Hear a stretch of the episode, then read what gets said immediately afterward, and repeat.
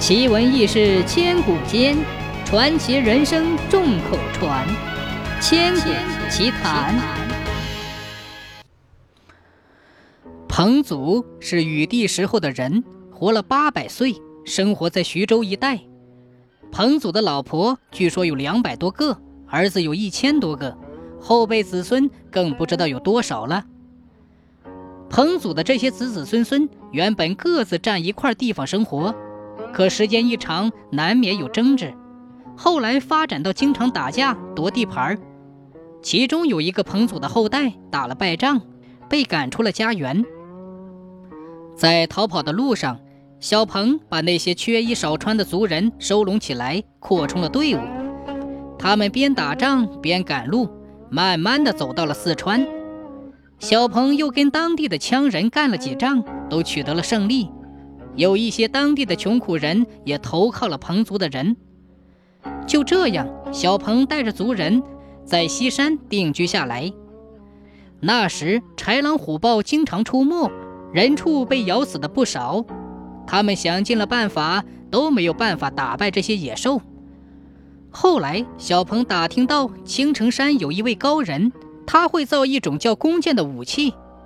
小鹏准备了礼品，亲自拜见。学会了做弓箭的本领，小鹏从青城山转来，学会了做弓箭的本领。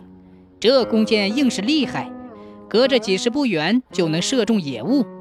从此，彭族人再也不怕野兽了，他们的牲畜慢慢多了起来，日子也好过了。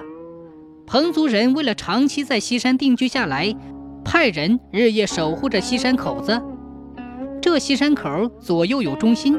寿阳两座山，江水从山间流出，地形十分险要，进可攻，退可守。那时殷纣王干了很多坏事儿，激起了各部落来反抗。住在四川的小鹏知道后，马上派了三千人，他们骑着高头大马，同西南的各族会合，在河南淇水边上同殷纣王决战。小鹏的队伍会骑马射箭，打起仗来又勇猛又能吃苦。接连打了几次大胜仗，后来周武王封彭族为彭国，封小彭为彭国的国王，封赠他永远定居四川西部山区。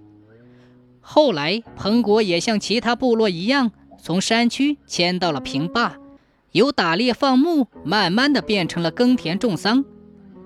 又过了许多年，蜀国的势力大了起来，时常同彭国打仗争地盘儿。彭国打不赢，只好朝四川彭山一带迁移，并在那里定居下来。